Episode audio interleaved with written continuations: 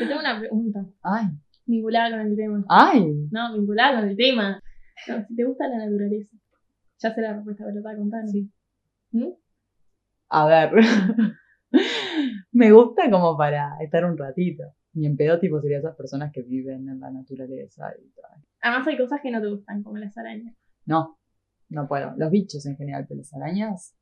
No me gustan los, animales del agua, les tengo pánico a todos, a los peces y todas esas cosas. O sea, pero no te metes al agua. Bueno, no pasa pero, nada. pero están ahí. Me están mirando. Pero Ellos sé que saben que, les tengo miedo. Claro, yo sé que existen y ellos saben que yo existo. A mí de la naturaleza lo que más me molesta son los mosquitos. Por eso, uno Ah. de los motivos por los cuales no me gusta el verano son los mosquitos. Sí, a mí lo que me molesta del mosquito no es tanto que te piquen, que a mí igual siempre me pican, sino ese tipo, el mosquito psicópata, tipo, el que no te va a picar pero te tiene tipo, bzz, que tipo, me querés torturar. Empecemos.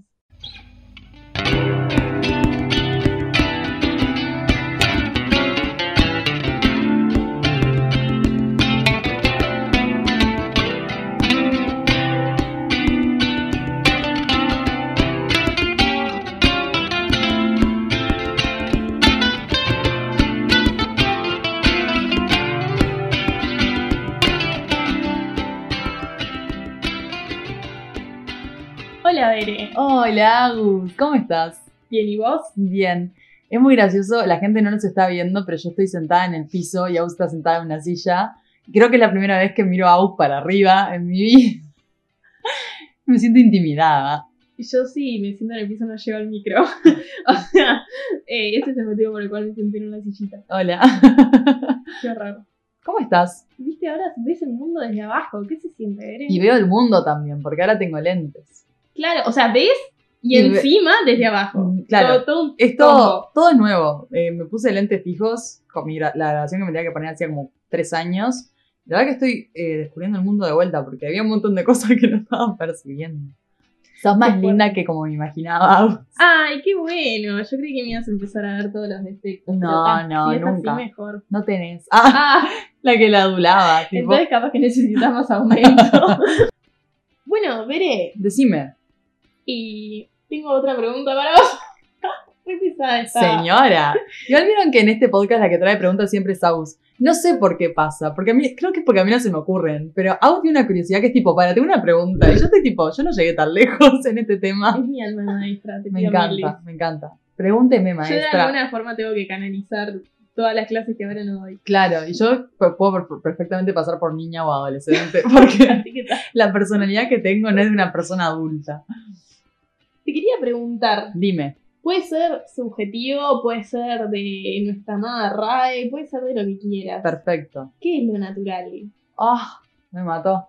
No, yo no tengo respuesta, así que por eso te pregunto. Eh, voy a tirar fruta. Obvio. Pero para mí lo natural es, de cierta manera, eso que no... que no está intervenido de ninguna forma. O sea, eso que está desde siempre ahí y que fue evolucionando y quedando y transformándose, pero está y es inherente a todas las cosas que hay. Sea la gente, sea el- las, no sé, lo, lo que sea que se haya creado, todo lo que estaba antes o desde a partir de lo que se creó, para mí eso es lo natural.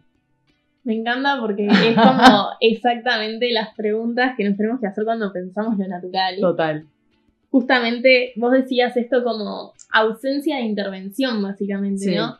Y creo que para empezar a pensar lo natural, lo primero que tenemos que pensar es si existe, o sea, desde nuestra noción de lo natural, que es esa totalmente, si podemos realmente conseguir algo no intervenido por el humano.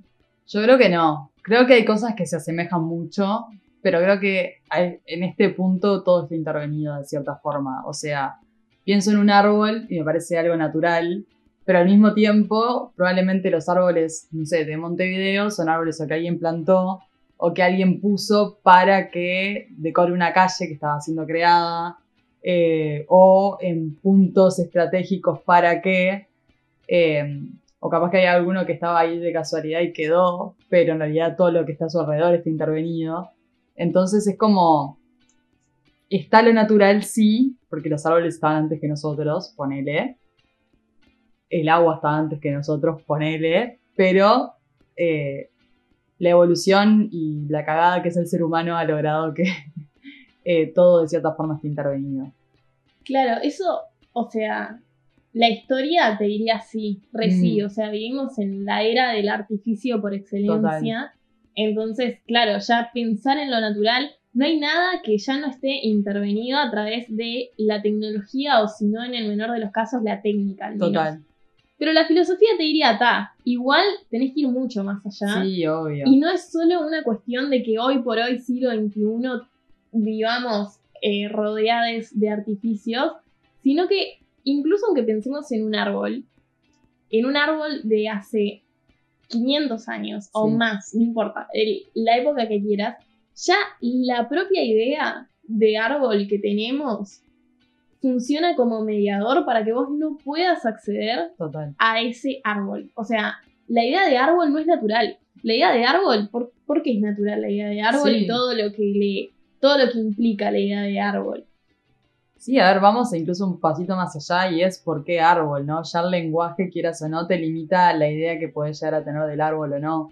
Eh, que también ahí hay una, pa- hay una parte que es re fuerte del ser humano, que es nosotros definimos qué es cada cosa y la naturaleza, si lo pensamos, eh, no tiene definición por excelencia porque es algo que está, no es algo que se creó. Entonces, ya desde la idea que tenemos está pau- pautada desde el funcionamiento que le damos y desde las palabras que elegimos para definirla, ¿no? Claro, además, ahora que mencionaste el lenguaje, por ejemplo, hay un montón de cosas que es como, lo natural no es solo la naturaleza, Mm. sino que cuando hablamos de lo natural es como tal, el lenguaje es natural, no, el lenguaje No, es el una lenguaje no construcción. es natural, claro. No hay nada menos natural que el lenguaje, lenguaje. además, pero tal, digo, como que hay un montón de cosas que también llamamos lo natural. Incluso está muy instalada, que a mí me, me ha pasado de decirla, porque ta, también formamos parte de una cultura, Obvio. em, como lo natural ante tal situación sería hacer tal cosa. ¿Qué, qué mierda es lo natural ante tal situación? Tipo, ¿desde cuándo el comportamiento humano tiene un rumbo de lo que sería natural y otro? No. No, nunca. Total. No, aparte es eso, también tenemos como la concepción de lo natural súper limitada, ¿no? O sea, no sé, lo que decís vos, ¿no? Esta situación es lo natural ante tal, o esta reacción es lo natural. Capaz que lo que nosotros asociamos con natural es lo moral o lo ético o eh, sentido común, lo que tanto llamamos sentido común, Mm. que qué es el sentido común aparte, porque también está súper eh, limitado por lo- la moral y la ética y un montón de otras cosas que ya hemos hablado previamente de esto.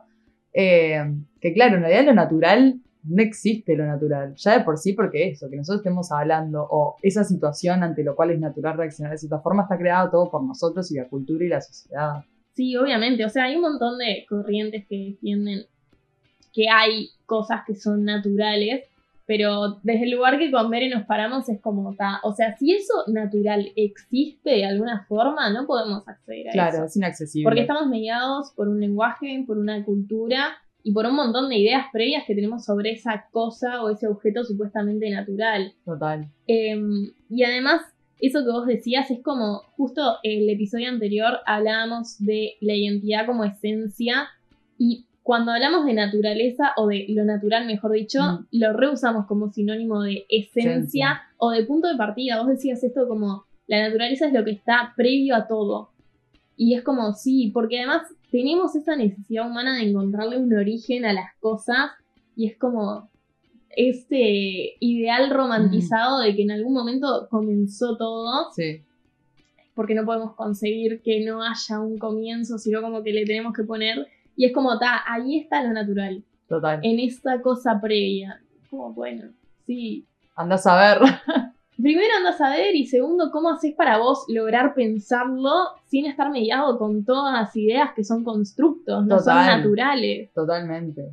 Em, Es lo mismo que cuando hablamos del infinito del universo. Es como entendés el concepto, pero no podés ir a, a ese lugar. O sea, sigue siendo inaccesible también. Total, claro, como que yo te diga, está, pero el universo y la disposición de los planetas y la forma en la que está conformado el sistema solar es natural.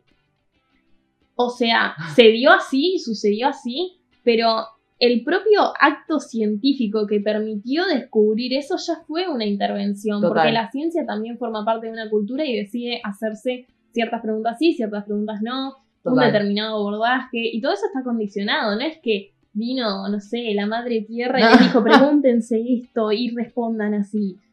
No, Me acabas de hacer acordar de la película que ya vamos a tocar y es como, me quiero guardar el comentario, ya vamos a llegar, ya vamos a me llegar. encanta esa abuela, quiero tener una abuela así. Ay, literal, literal. Bueno, y en esto también, eh, viste que cuando me empezaste a responder me dijiste esto como de, no es tal cosa, no Mm, es tal sí. otra. Y adivina para qué nos viene perfecto para introducir que Ah, a ¿qué? Jacques Derrida, obvio. mi otro amado, que... El novio de Aus. No, pobre Foucault. Bueno, una de las cosas que hizo Derrida fue dedicarse en gran parte a deconstruir nuestro pensamiento binario. O sea, él decía que tenemos una forma de pensar que es sumamente dual. Y en algunos casos es muy fácilmente detectable y lo que es fácilmente detectable es más fácil de deconstruir. Total. Acordémonos de nuevo que es el filósofo por excelencia de la deconstrucción. Por eso es el primer aliado. Obvio. Es que es el que introduce la palabra de por sí, Sí, a la filosofía de Que ahora ya está construcción. re bastardeada. Total. Pero sí, sí, sí, sí. Él es el que dice, "Ta, esto es de construir, agarrando un montón de cosas que ya había escrito Nietzsche y él como que les termina de dar un sentido. Pero claro, él dice, hay un montón de binarios que son sumamente fáciles de detectar, entonces son más fáciles de construir, como Total. por ejemplo el bien y el mal. Todo el tiempo nos estamos preguntando, o sea, a ver, creo que eh, sobre todo en la posmodernidad, ya esas cosas están sobre la mesa digamos, en boca de cualquier persona, no es como, ah, tenés que ser filósofo, no, o No. sea, puedes tener una charla de, ah, esto está bien, esto está mal, pero ¿qué es que esté bien o que esto está mal? Como que esas cosas ya nos las estamos cuestionando, pero después hay otros tipos de binarios o dualismos que se generan en nuestro pensamiento que como no los tenemos tan presentes, los usamos pero no los cuestionamos porque Total. no están ahí tan a la vista. Y la naturaleza tiene un montón de binarios. Primero está como lo natural o lo artificial, que Sí. nosotros ya lo usamos, pero está también eh, el que a nosotras nos encanta, que es naturaleza-cultura, Total. que es tan, pero tan complejo, porque seguimos teniendo en la cabeza eso súper dividido, ¿no? Sí. Creo que incluso, bueno, nosotras hablábamos allá, Ah. lejos en la primera temporada, sobre cómo incluso desde ideas progresistas se plantea esto de que hay el sexo es natural y el género es cultural. Y vos decís, bueno, está así, o sea, es tremendo progreso porque de última se está poniendo sobre la mesa que hay una cuestión, por lo menos una partecita que es Sí. cultural.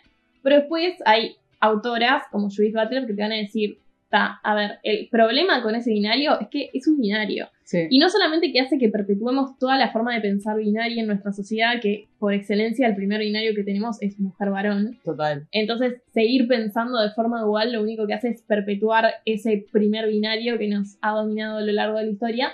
Pero además, ¿cómo vamos a decir que algo es natural y algo es cultural? O sea, el sexo que decimos ahí es natural y nos sentimos reprogres por distinguirlo, ¿tá? pero en realidad el sexo también es cultural. También es cultural, total. Porque no podemos pensar en eso sin cultura, sin todas Total. nuestras ideas. Bueno, es lo que hablábamos hace un rato, ¿no? Esta cosa, ya de por sí, las definiciones de natural o las definiciones de cosas vienen del lenguaje, que el lenguaje es cultural, o sea, en la naturaleza no existe el lenguaje, si lo pensamos súper eh, abstraídos o súper distantes. Eh, el lenguaje es algo creado por los humanos, de hecho lo que nos diferencia de otro tipo de animales, que podemos decir son también somos seres naturales porque somos animales y un montón de cosas, pero tenemos el lenguaje y eso ya eh, nos hace pensar y relacionarnos con la naturaleza de cierto lugar. Entonces ahí tenés eh, ya de por sí que todo en realidad termina siendo un poco cultural porque todo va atravesado de nuestro punto de vista y de nuestras definiciones.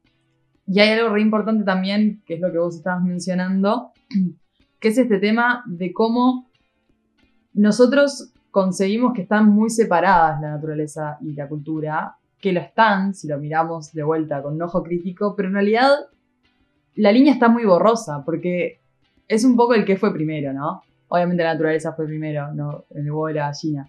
Pero todo lo que vamos a razonar o identificar en este punto va a estar pasado por este filtro nuestro. Entonces, ¿qué realmente es lo natural? ¿Qué realmente estaba antes? ¿Qué realmente es el ser o la esencia de las cosas?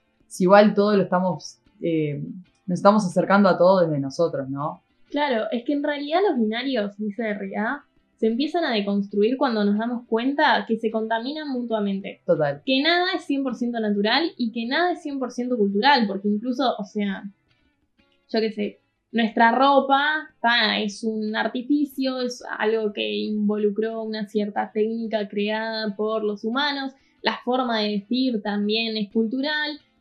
Sin embargo, hay elementos que lo conforman que parten de la naturaleza, yo que sé, el algodón o Sí, el sí, material sí. del que estén hechos. Eh, y de la misma forma, toda naturaleza también está mediada no solo por intervención humana, ya como decía Veré, en nuestro tiempo es muy difícil pensar en algo que no haya sido intervenido por el hombre, pero además, eh, me distrajo el ladrillo de Mini, perdón. Mini quiere aportar, Mini quiere decir que no está de acuerdo con esta mierda. literal. Yo soy natural. Bueno, pero no lo es No. si lo pensás, porque en realidad... Ay, menos natural que las mascotas, por favor. Pero más allá del concepto de mascota, que ya de por sí es re cultural y no es natural, pensar en los perros. O sea, nosotros pensamos en un perro y hay el instinto y hay es algo re natural porque es un animal. Pero si lo pensás, un montón de razas que existen hoy por hoy fueron creados por el hombre para cumplir cierto propósito. Los eh, Fox Terrier fueron creados para cazar hurones. ¿no? Tipo los... em, pa- pasa que justo iba a decir otro terrier, pero los terriers justo tienen mucho de esto. El Erdel era hecho para cazar, eh, creo que era castores, una cosa así. Bueno, Mini, perdón Mini, te amo, aunque vos no me ames a mí, es un, es un perro diminuto que claramente si lo en el medio de la selva no sobrevive, porque no puede conseguirse su propia comida, no puede cazar, no puede... Me están subestimando a esta perra que sobrevivió muchísimo tiempo en la calle comiendo insectos. Pero en la calle, yo te estoy en de la selva. Bueno, y reemplazás autos por ¿qué hay en la selva? Pero digo, un chihuahua, por ejemplo, no lo podés largar en medio de la selva. Se muere un paro cardíaco al tercer minuto, ¿entendés? Porque está tipo así, se mea y se, se muere. Entonces es como, perrito que... ah, pero algún perrito que le dejaron en un caniche. perro más antinatural que caniche, decime uno. Bueno, pero lo dejaron solo un ratito. La familia se fue tipo, no sé, al súper una hora y cuando volvieron, ay, pobrecito, se había muerto. ¿Viste? ¿Viste? O sea, es horrible, pero hay animal menos natural que el caniche. No existe, ¿entendés? Se mean encima cuando están asustados. O sea, no, hay, es como, ni siquiera lo, eso que es un animal que podemos pensar que es lo más natural, es natural. Porque eh, metimos nosotros la mano ahí y dijimos, esto sí, esto quiero estos rasgos para hacer. Los bulldogs franceses o ingleses, tienen la cara chata, esos perros respiran y hacen... Ese perro no puede sobrevivir. Es lo más antinatural del planeta, ¿entendés? No puede respirar. Porque un humano dijo, ay, a ver cómo queda este perro si le chato la cara. Bueno, perdón, me fui de tema, pero me indigna el tema de los perros particularmente. Ah, pobre caniche. Bueno, entonces. Entonces, ¿dónde estábamos, Derrida? Sí, o sea, en realidad es eso. ¿Viste cómo presta atención? Muy bien, Bere. Podemos visualizar eh, como el constructo que implica cualquier binario justamente cuando empezamos a detectar cómo se contaminan unos a otros. El tema es que cuando empezamos a deconstruir cualquier binario, se empiezan a desordenar muchas otras cosas.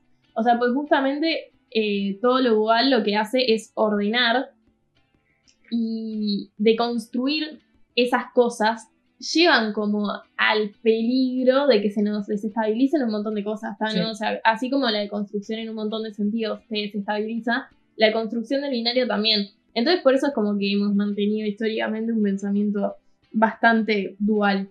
Bueno, y después tenemos otra de las preguntas más paradigmáticas o los dilemas de lo referente a lo natural, que tiene que ver con si existe una naturaleza humana o preguntado de forma distinta y casi similar, pero cambiándolo un poco, si el ser humano forma parte de la naturaleza. Mm. Contanos, Bere. Fue tipo, "Mm, no me vas a contestar esto. Em, a ver. Que el ser humano, no sé si forma parte, pero que en su origen de, de- de ser humano, digamos, era algo natural y sí, somos parte de un proceso evolutivo. Eh, entonces tenemos una parte natural. Ahora, vuelvo a lo mismo que ponía hoy con el ejemplo de los árboles.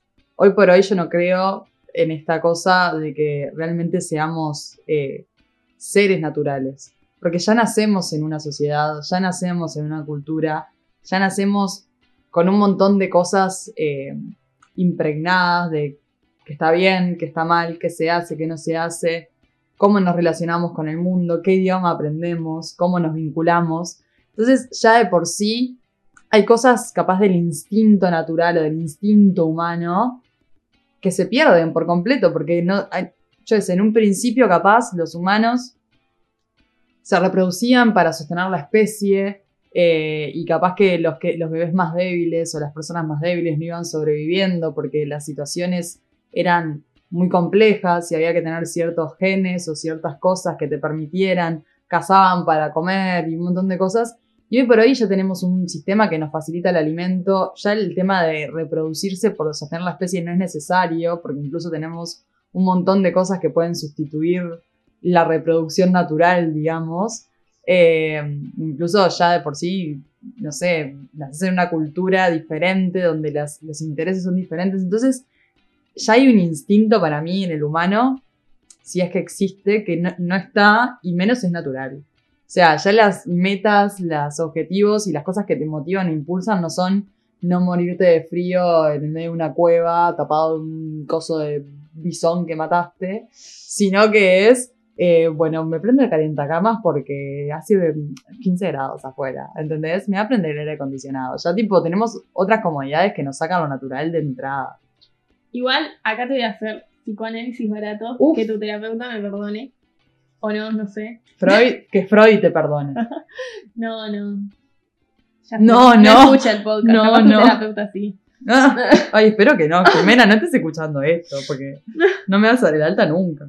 Si bien me encanta todo lo que estás diciendo, me parece que igual hay como un arraigo en pensar que en algún punto hubo algo natural en lo humano. Y yo te diría que eso, no digo que esté mal, pero sí contradice la definición que tenemos por natural. Si lo natural es todo aquello que no está intervenido por el hombre, ¿por qué tenemos tanto arraigo con pensar que en algún momento el ser humano fue algo natural? O sea, ¿no se supone que ahí se terminó lo natural en todo caso si lo pensamos de forma lineal?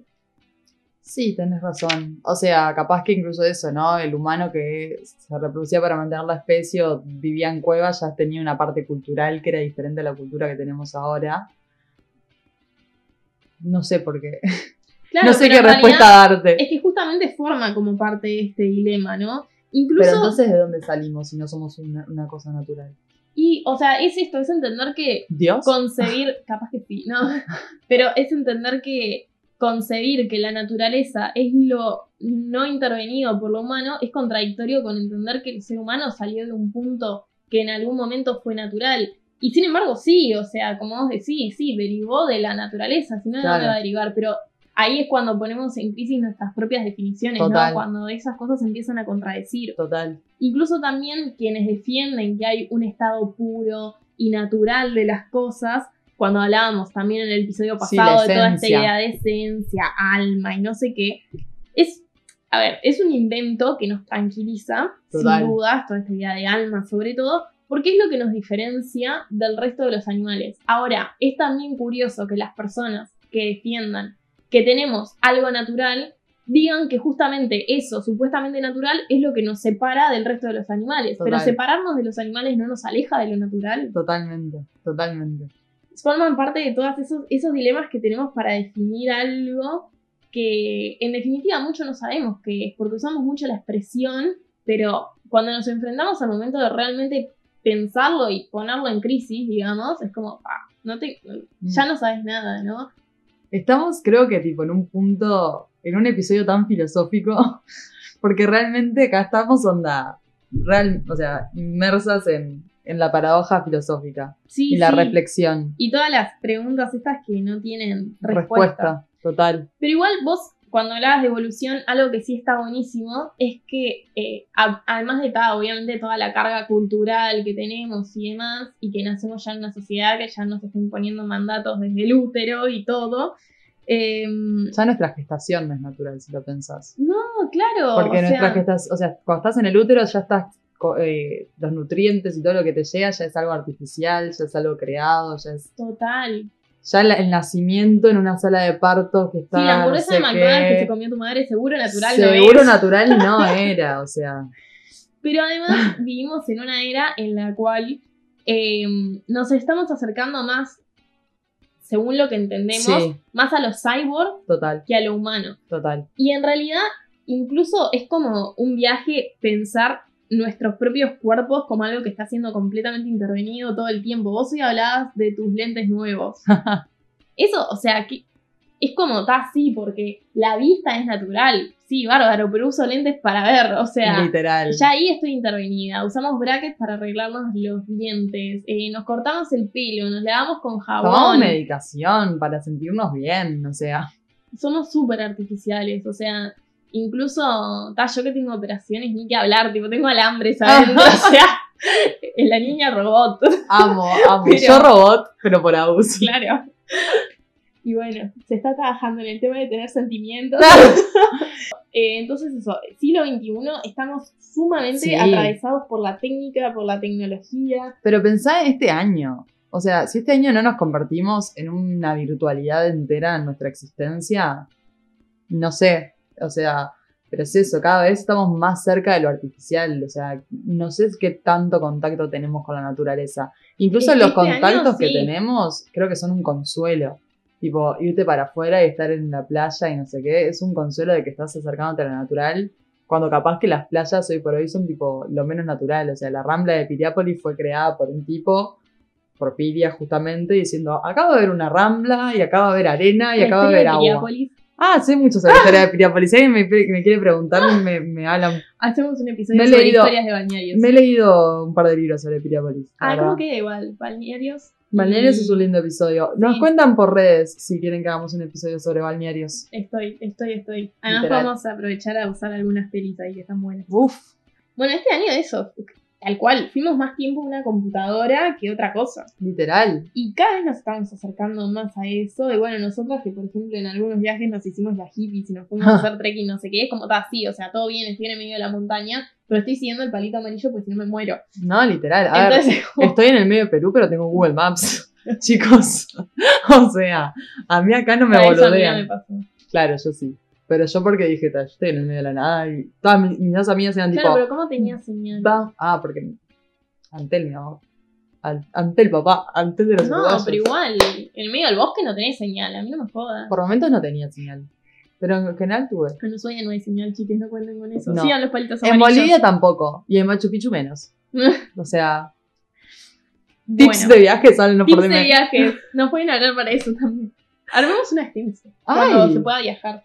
Claro, que ahora nos fundimos. O sea, Menos visión estratégica tenían. Habrían una agencia de viajes en pandemia. me encanta, me encanta. Cada vez más cerca de, de la, de la bancarrota. o Sí, sea, sí, total. Es que vamos a ese camino. sí, yo lo sé. no vamos a generar un ingreso Pero nunca. bueno, está, cosas que pasan. Bueno, y cerrando un poco el tema de lo natural, si te parece, para ya pasar a los audios que nos trajo Mika, que están Uf. buenísimos. También estamos viviendo algo muy interesante que es la politización de lo natural. Total. Yo creo que hay dos movimientos pospolíticos, digamos, o sea, en el sentido de que ya no se conforman dentro de las estructuras de la política tradicional, sino que han ido más allá y han adquirido otras formas, que son como los dos más importantes de nuestro tiempo, que es por un lado el feminismo Sí. y por otro lado el ambientalismo. Y muchas veces están como en crisis entre ellos, ¿no? Sí. porque mientras el ambientalismo habla mucho de, justamente de lo natural, de las cosas y demás, el feminismo está como cuestionando constantemente Esto natural que supuestamente existe. la supuesta naturaleza de la mujer y que Total. viene en realidad cargada de un montón de mandatos. Sin embargo, lo han logrado hacer convivir en varias corrientes dentro de lo que se conoce como ecofeminismo. Me explota el cerebro con el ecofeminismo. ¿Sí? Sí, me parece un viaje. Mira, Pero me explota el cerebro no de, de, de que, ah, qué genial, sino todo lo contrario, es como que no lo logro, no te cierra. no me cierra. Mira, a mí en realidad hay como. Hay tres corrientes del ecofeminismo.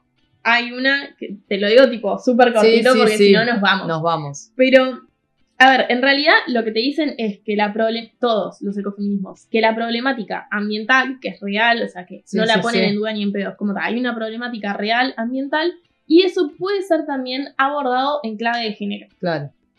Hay tres corrientes. Hay una corriente que es la clásica, que es la primera que fue en los 80s, que te decían que.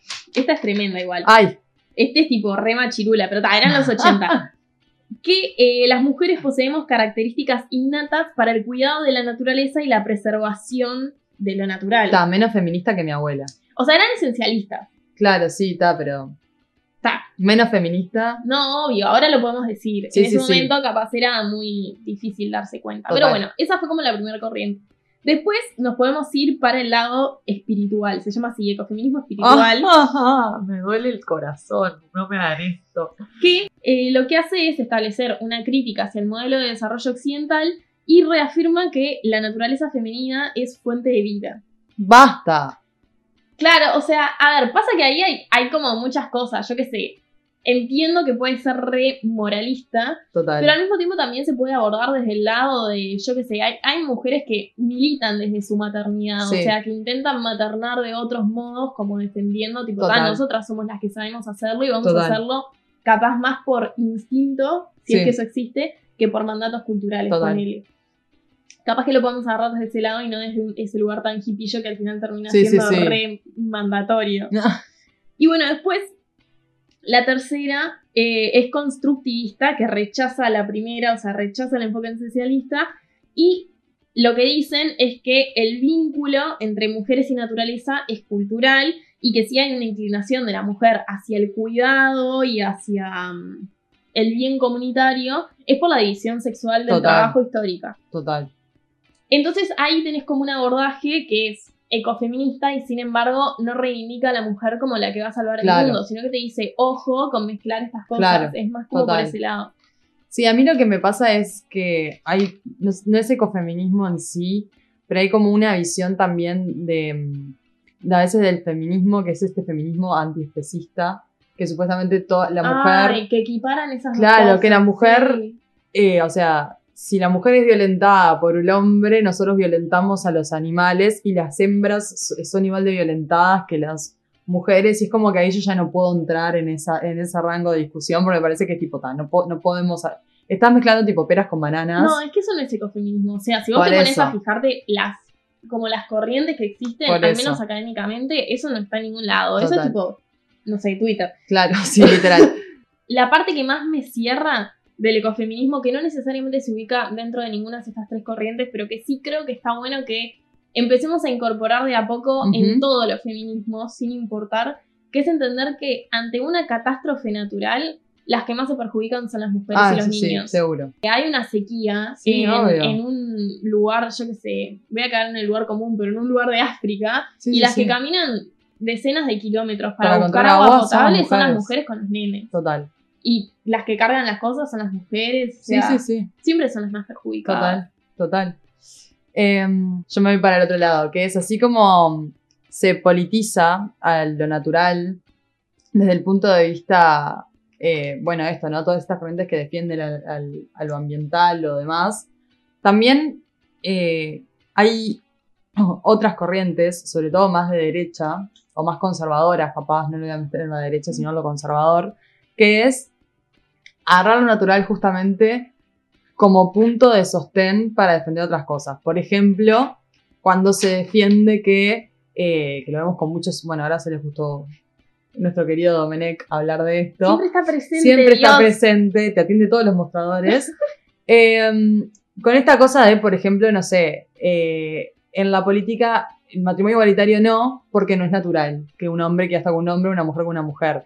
Eh, los transexuales no tienen que tener derechos o leyes porque no es natural que si vos naces hombre quieras convertirte en mujer o transicionar a otro género.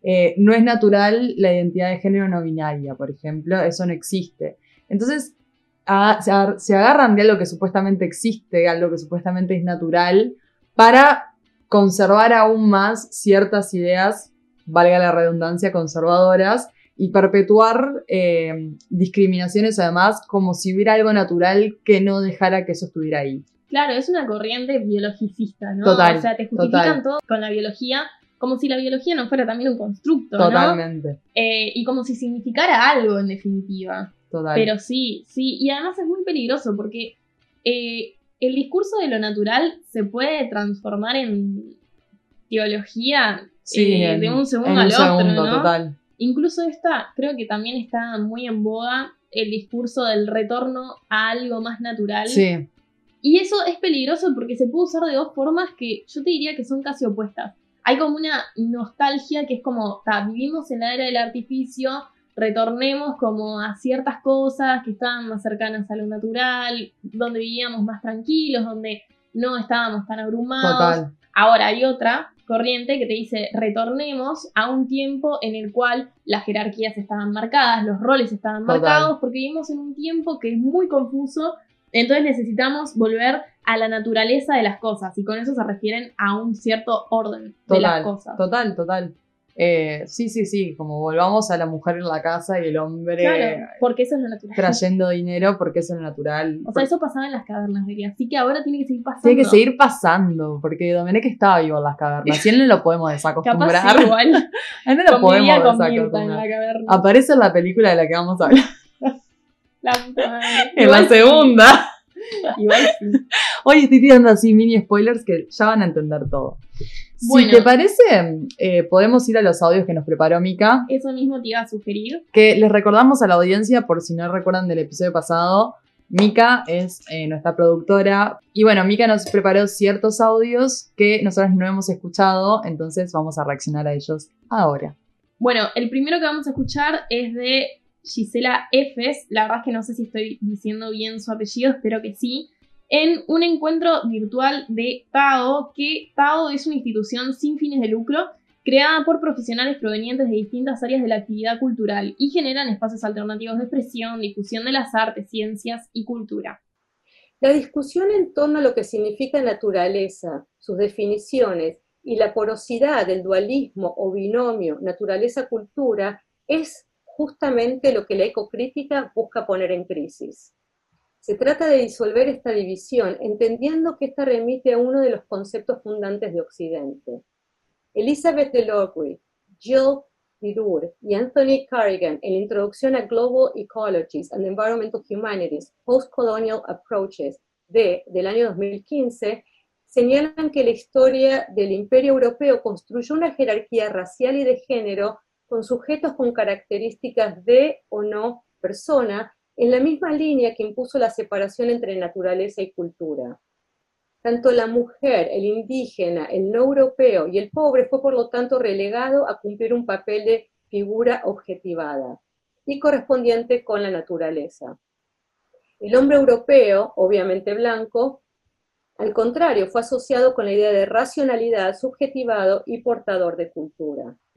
Un poco retoma esto que estábamos hablando nosotros justo en este último momento del volver a lo natural con eh, lo que antes eh, se consideraba ciertas cosas. Pero plantea esta cosa de justamente cómo se consideraba natural que ciertas razas o ciertos géneros o ciertas cosas fueran relegadas a eh, un trabajo mucho más mundano o una despreciación que incluso capaz era natural y que ciertos rasgos te hacían justamente mucho más elevado, te asociaban a otras cosas, ¿no? Claro, pero además está diciendo algo que está buenísimo, que es que, a ver, el ser humano eh, se ha considerado, eh, a ver, el ser humano es muy amplio, el hombre caucásico, europeo, Cis, hetero. todo eso, se ha considerado dueño de la naturaleza, ha Total. creído históricamente que la naturaleza está a su servicio. Entonces, al decir que, por ejemplo, una tribu indígena está más cerca de la naturaleza, significa que está más cerca de ser cosa que de ser Sí, sí, sí, persona. de ser dominado.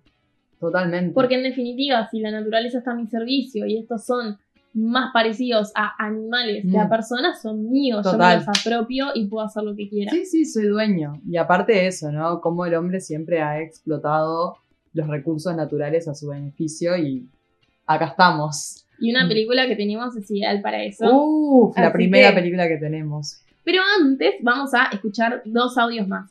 El que tenemos es justamente sobre eh, ecofeminismos y feminismos populares por Maristela Svampa. Eh, Mica, eh, apellido más fácil la próxima. no y esto es, eh, bueno, ella es una socióloga y escritora argentina y esto es una charla que dio en Canal Encuentro en el 2018.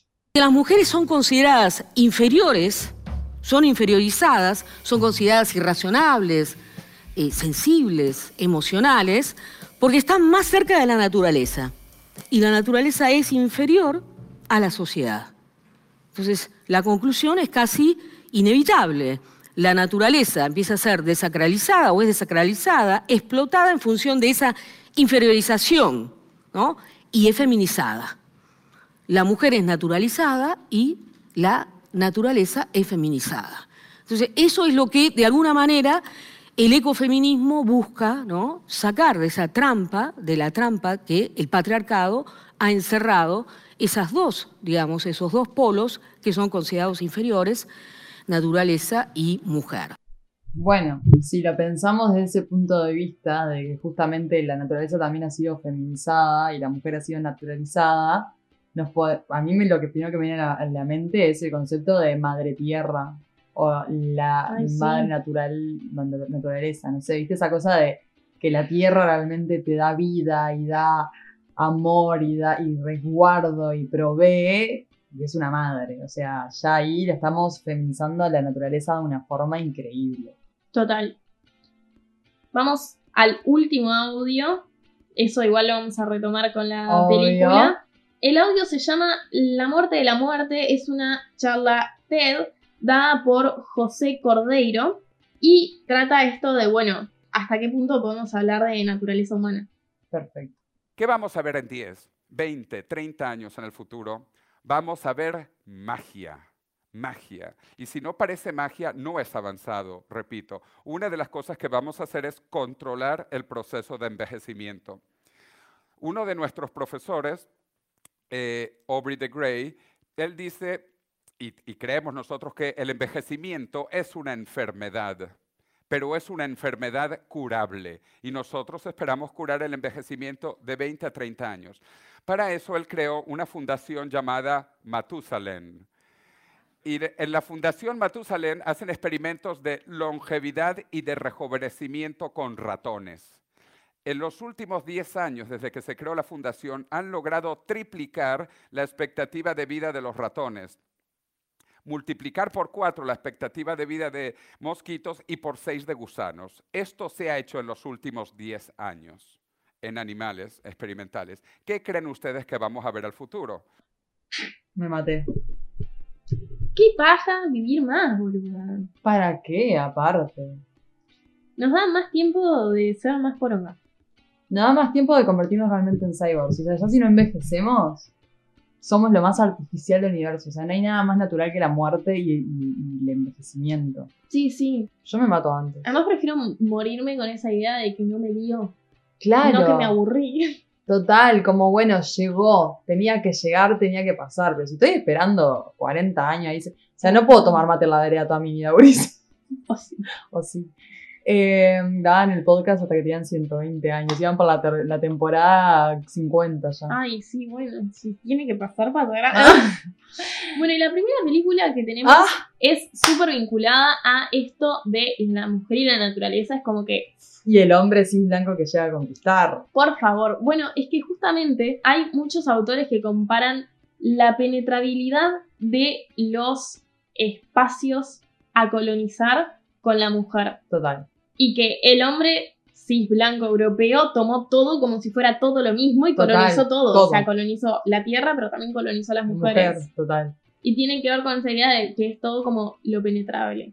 ¿Y de qué película estamos hablando? Estamos hablando de Pocahontas, ¡Ah! tremendo plot twist porque lo empezó re serio y es tipo Pocahontas, pero es tremenda película. Es un peliculón. Yo la vi ayer y hacía años que no la veía. Tipo, realmente fue de esas películas que como que creo que de niña nunca le di mucha bola, como que la veía. Ay, no, yo la veía todo el tiempo. Yo la veía, pero le daba bola a otras. Y Claro. ahora cuando la volví a ver fue tipo, ¡Ah! esta película está de más.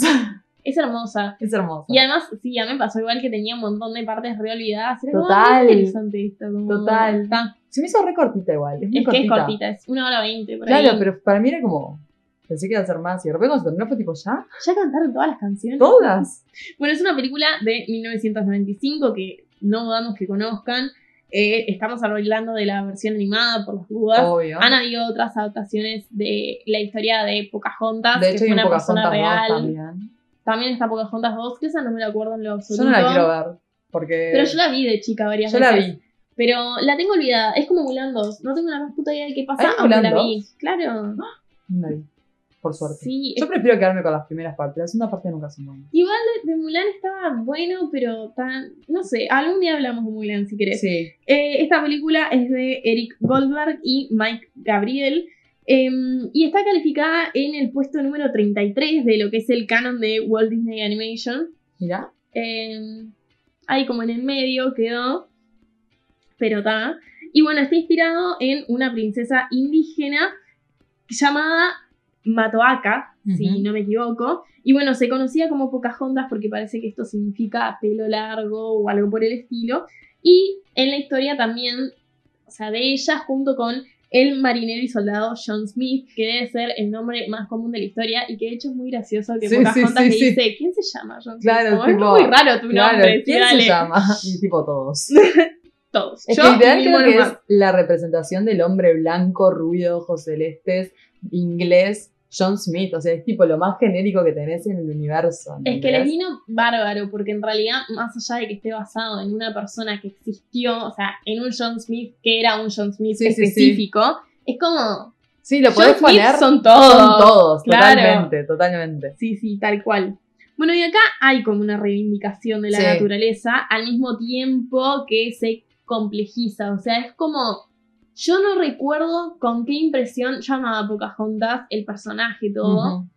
Pero no recuerdo mucho haberme quedado de niña con la impresión de que eran re malos los hombres blancos, ¿no? Claro. Como que se enfatiza, pero al mismo tiempo se suaviza con otras cosas, sobre todo a través de este personaje, Sí. que no lo vemos en ningún momento violentar a ningún indio, pese a que él cuenta que, Que sí, lo hizo. Pero, no sé, ¿vos qué pensás? ¿Qué, tratamiento crees que tiene la naturaleza acá? Yo creo que hay una reivindicación de la naturaleza sin dudas, como esta cosa de como poner en jaque la creencia de que nosotros dominamos a la naturaleza cuando en realidad lo que creo que quiere decir es que no la conocemos para nada, porque en realidad justamente cuando llegan todos ellos, Pocahontas lo que le dice a John Smith es, vos no sabés mirar a la naturaleza, tipo, escuchar al viento, hacer esto, escuchar al viento. Ay, pará, que nos ponga 20 segundos de colores en el viento. ¿Escuchaste aullar los lobos a la luna azul? ¿O has visto a un lince sonreír?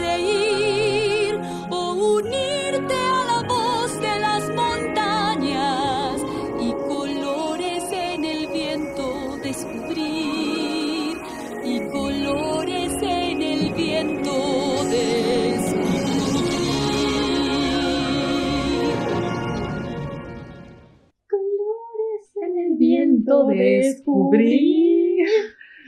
Más no podemos poner porque nos denuncian. Creo que John Smith le sirve para el genérico de que todos son John Smith, pero al mismo tiempo le sirve como para reivindicar esta imagen del hombre tampoco es tan malo. Tipo, si le haces, si le hablas un rato te entiende. Cuando llegaron los ingleses acá, o los españoles, o quien concha sea, lo que menos hicieron fue escuchar a los indios. Fue tipo darles un espejo con colores y decirle, Dios existe. O sea, y los masacraron a todos. Eh, entonces creo que da como esa impresión de que, eh, nada, eh, el hombre si le hablas entiende y se puede conectar y no sé qué. Cuando lo que estaban haciendo era saquear las tierras. Sí, además que justo los ingleses, o sea, esto es específicamente Sí, sí, sí. colonialismo inglés, y que imagínense que para los ingleses ni siquiera los escoceses eran personas. no. O sea, para ellos todo lo que no fuera eh, tomar té con el menique levantado era un Sí. simio. Total, Y así los trataban. literal. Eh, entonces imagínense, ya te digo, si un escocés ya era un mono para ellos, lo que sería Los llegar indios. y ver a los indios. O sea, y por eso el nivel de masacre que hubo, que a ver, sí en Latinoamérica hubo eso, pero hubo como más una lógica de saqueo Sí. que de me instalo y llegás a poner un pie, aunque esto antes era Sí. tuyo, y te Qué masacro. acribillo, claro. Total. Sí, igual ta, creo que desde el punto de vista de lo natural también se introduce un como un concepto eh, que es justamente no necesariamente lo sobrenatural, porque no hay nada sobrenatural, pero se mete un poco este tema de la magia o de el escuchar, eh, no sé, los viejos sabios que están conectados con este más allá, que en el contexto de fantasía encaja perfectamente, pero que también puede dar lugar a pensar esta cosa de capaz que lo que nosotros conseguimos como naturaleza está muy limitado y hay otras cosas por naturaleza que nosotros consideramos antinaturales, por ejemplo, que un árbol te hable, o por ejemplo, eh, no Esa sé, es la abuela que decíamos esa que es la abuela que tener. decíamos que La amo, Sauce. la amo. O ponerle el viejo del pueblo que tira el polvo y en la fogata y empieza a ver las imágenes de los ingleses. Todo eso a nosotros capaz que no nos parece natural, nos parece magia o nos parece fantasía, pero sin embargo es lo natural para ellos. Y capaz que hay una concepción de lo natural que escapa a lo que nosotros podemos imaginar, ¿no? Sí, sí, Que obviamente. es una cosa, su- no, no es sobrenatural por el concepto que tenemos de sobrenatural, que es más fantasmagórico, pero es una- un paso más allá, que nosotros no concebimos como natural. Que un árbol te hable, te meas encima como un caniche. Obvio. Ay, el caniche de nuevo, ¿no? Le estoy pegando a los caniches Esa hoy. imagen de nuevo, ¿no? Hoy, estoy hoy me puse los guantes. Pobres perritos, todo porque tiene gatos. Bueno, pero sí, hablar de. Todo porque a mí ni me odia. También. Ya de por sí, hablar de lo sobrenatural Mm, implica la preconcepción de que lo natural tiene un límite. Ahora, como vos decís, el límite que tiene lo natural es lo que nosotros entendemos que es el límite de lo natural. Más allá de que sí, de pronto es difícil imaginar una abuela sauce, hay eh, ciertas culturas que sí tienen una conexión con lo natural muy especial y que conciben las cosas desde otros lados. Yo creo que lo peligroso es como, hay que saber, viste que a veces hay cosas que vos decís, con cierta gente puedo hablar y con Sí, cierta sí. gente no. Y es como, ta, yo con alguien que considera que, por ejemplo, los mapuches son inferiores, yo no les voy a decir, tienen una conexión más grande con la naturaleza porque puede hacer esta asociación de ta- lo natural es inferior, la Claro. cultura es superior, la civilización es superior. Entonces, si estás en Mm. una discusión, te pueden dar vuelta el argumento como una media. Pero en realidad, si logramos hacernos a un lado de esa noción de que la naturaleza es inferior, podemos incluso concebir como habilidades superiores a todas estas mini culturas o culturas más segregadas que tienen este grado de, de conexión y que ven y usan cosas que nosotros no entendemos. O sea, porque incluso también va por el lado de a mí me decís, elegí qué comer, si esta planta o esta otra, y la verdad que probablemente elija la venenosa porque no, va, 50-50, pero digo, Sí, no voy sí. a tener ninguna Noción. herramienta para decirlo. Total.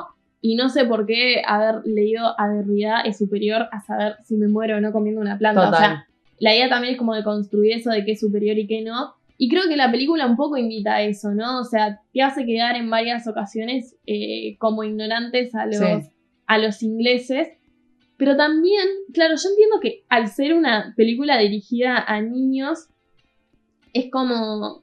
Tiene que ser todo muy explícito, muy gráfico. Pero a veces dicen cosas muy fuertes, ¿no? Dicen cosas, o sea, la canción, o sea, la película empieza con una canción de que van a matar indios. de que van a matar indios y cómo los van a matar y cómo van a brindar cuando los maten. Y vos estás tipo, pero esto es para niños chiquitos. O sea, yo trataba de pensar eso, ¿cómo me sentía yo escuchando esto? Probablemente no lo entendía.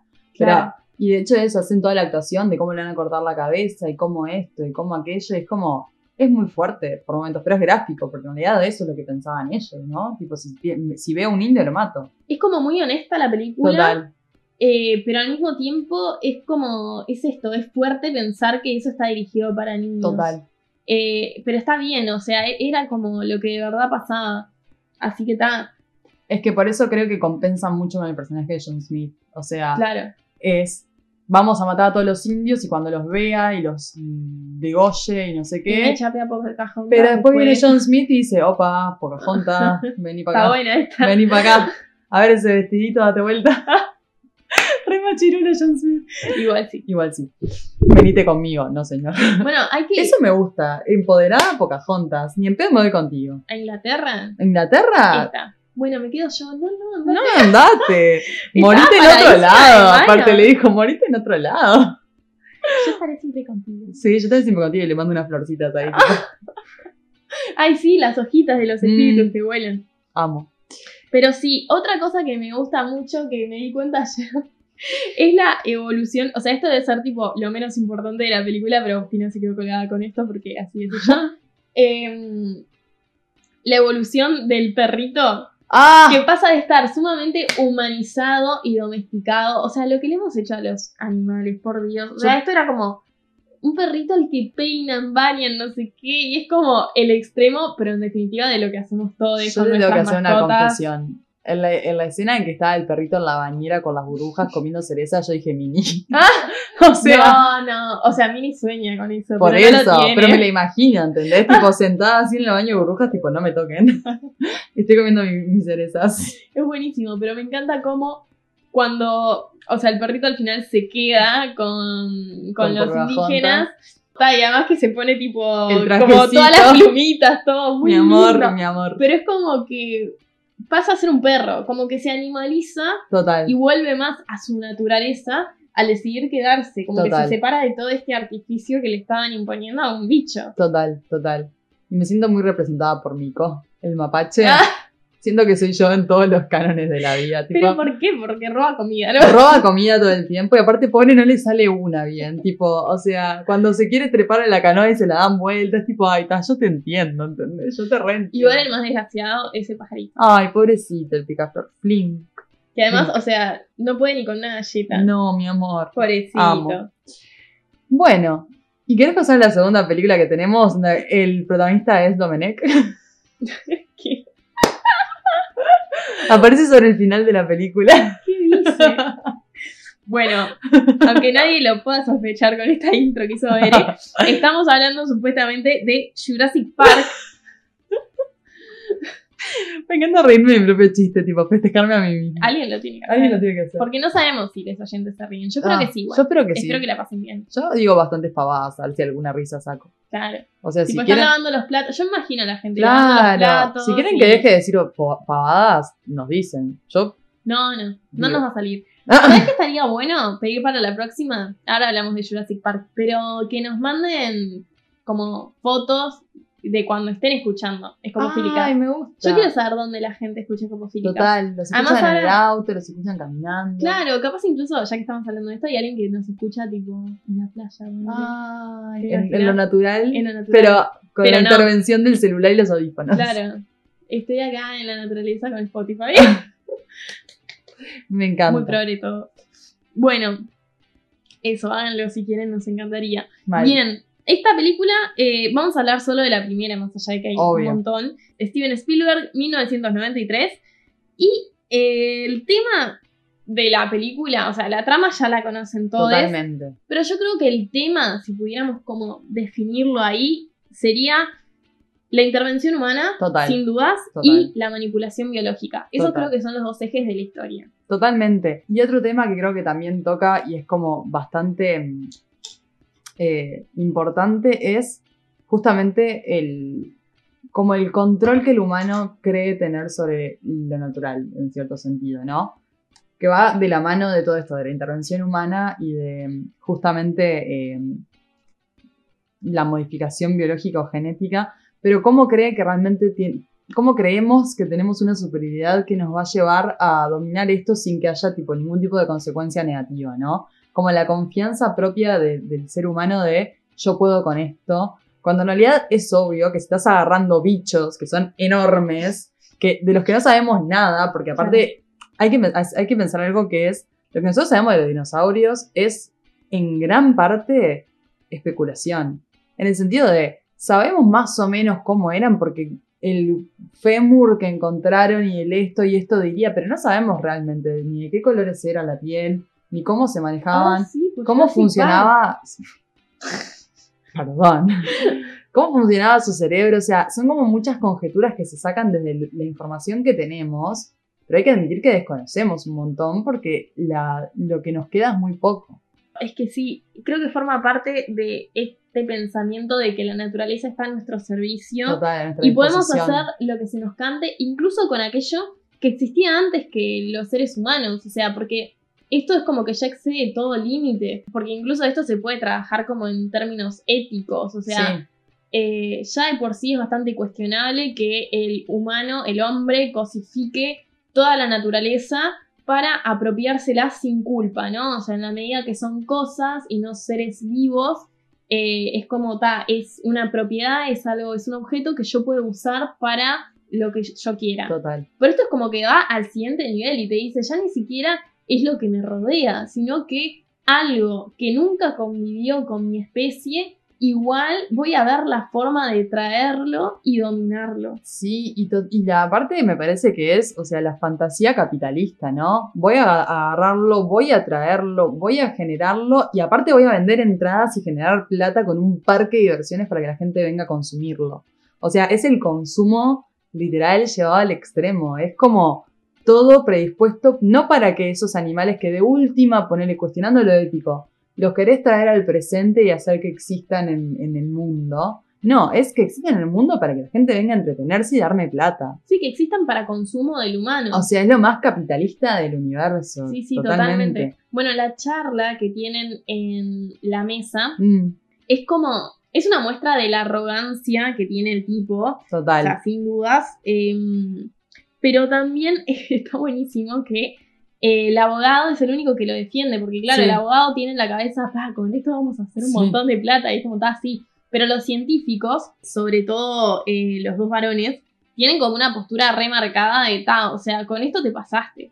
Total. Y, y hay algo que dice el doctor Malcolm, que ta, yo lo amo, que viste Ujú. que dice, eh, bueno, también esto lo reitera cuando están en el paseíto y encuentran los huevitos. Sí, Ta, y dice, a ver, la naturaleza es sabia. Sí. ¿Y qué significa que la naturaleza sea sabia? Es que de alguna manera va a encontrar la manera de sobrevivir. total. Y esto de hecho se corrobora en la película con esto de que, ah, no, hicimos todo eh, dinosaurios hembras Mm, para que no, No se reproduzcan. y sin embargo, por un error de la naturaleza, Mm. de que mezclaron el ADN con anfibios, que además me encanta que todo tenga una explicación Total. científica, aunque sea un bolazo, Total. amo. Total. Este, nada, que eran de ciertos anfibios que en ciertos ambientes, cuando todos eran de un mismo sexo, eh, algunos mutaban para Sí. poder reproducirse y terminó pasando lo mismo con los dinosaurios. Total. De alguna forma encontraron la manera de reproducirse y de perpetuar la especie. Entonces me encanta, o sea, me encanta que el personaje que constantemente está hablando sobre el caos sea también como el que tiene más claro esto de que, bueno, la naturaleza va a encontrar la forma de seguir su curso. O sea, hace convivir, me parece, la idea de que el humano avasalla a la naturaleza con que la naturaleza misma también es avasallante y va a hacer todo lo posible por Total. sobrevivir y llevarse por delante todo, ¿no? Sí, establece esta pulsión que va a existir siempre entre el humano y la naturaleza, que es el humano siempre va a estar dando un paso eh, más allá del límite permitido la naturaleza se va a defender. Básicamente es eso, o sea, como esta cosa de no, creo que es el personaje que está todo el tiempo diciendo no nos confiemos con que la tenemos re clara, porque esto va a pasar. Y de hecho hay una parte de diálogo que es muy interesante que dice justamente el personaje de Malcolm, que dice, Dios crea al dinosaurio, Dios destruye al dinosaurio, Dios crea al hombre, el hombre destruye a Dios, el hombre crea al dinosaurio, el dinosaurio se come al hombre y la mujer hereda la tierra. O sea, Sí, que además ese remate lo hace Ellie o la Sí, doctora sí, sí. Sattler. Es como él viene haciendo todo el razonamiento y ella dice, está, entonces si el dinosaurio se come al hombre, la mujer hereda No, la pero tierra. es increíble todo el razonamiento, ¿no? Porque Dios crea al dinosaurio y lo destruye, entonces crea al hombre y el hombre destruye a Dios. Es como. Es un ciclo constantemente que se va retroalimentando en realidad. Algo que a mí me genera hasta el día de hoy mucha impresión es lo bien hecha que está la película, más allá de la trama, que está muy bien construida y los momentos están muy bien construidos.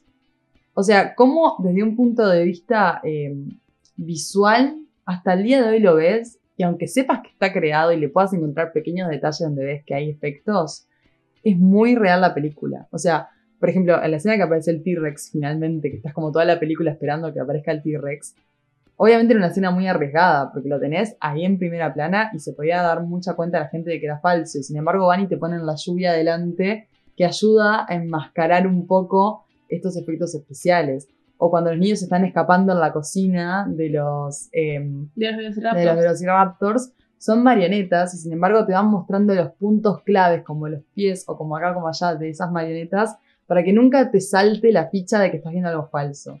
O sea, creo que la escena más jugada en ese sentido es al principio cuando llegan al parque y están todos los dinosaurios tomando agua y pasándoles por al lado.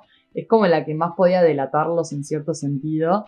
Y la verdad que está tipo... O sea, es una película del 93 que la ves ahora y se sigue sosteniendo. O sea, hay películas incluso más actuales que por la cantidad de efectos especiales que tenía de CGI, hoy por hoy te saltan mucho más que esta película, por ejemplo, que es mucho más práctica en sus efectos especiales, por ejemplo. Sí, total. Es que además creo que también hay una cuestión de que se borra o, o se diluye el artificio por los momentos claves en los que aparecen. O sea, la primera vez que vemos a un dinosaurio es después de un plano de ellos con unas caras, de sorpresa que, o sea, la actuación en ese momento es increíble Total. y cómo se quedan realmente anonadados ante lo que están viendo. Entonces vos ya entras en un nivel de ansiedad porque Mm. te muestren eso que están viendo los personajes, que es como, yo estoy de acuerdo con que visualmente es increíble, pero es como que cualquier cosa que aparezca Mm, va a ser ya te va a parecer alucinante porque estás con una expectativa. total.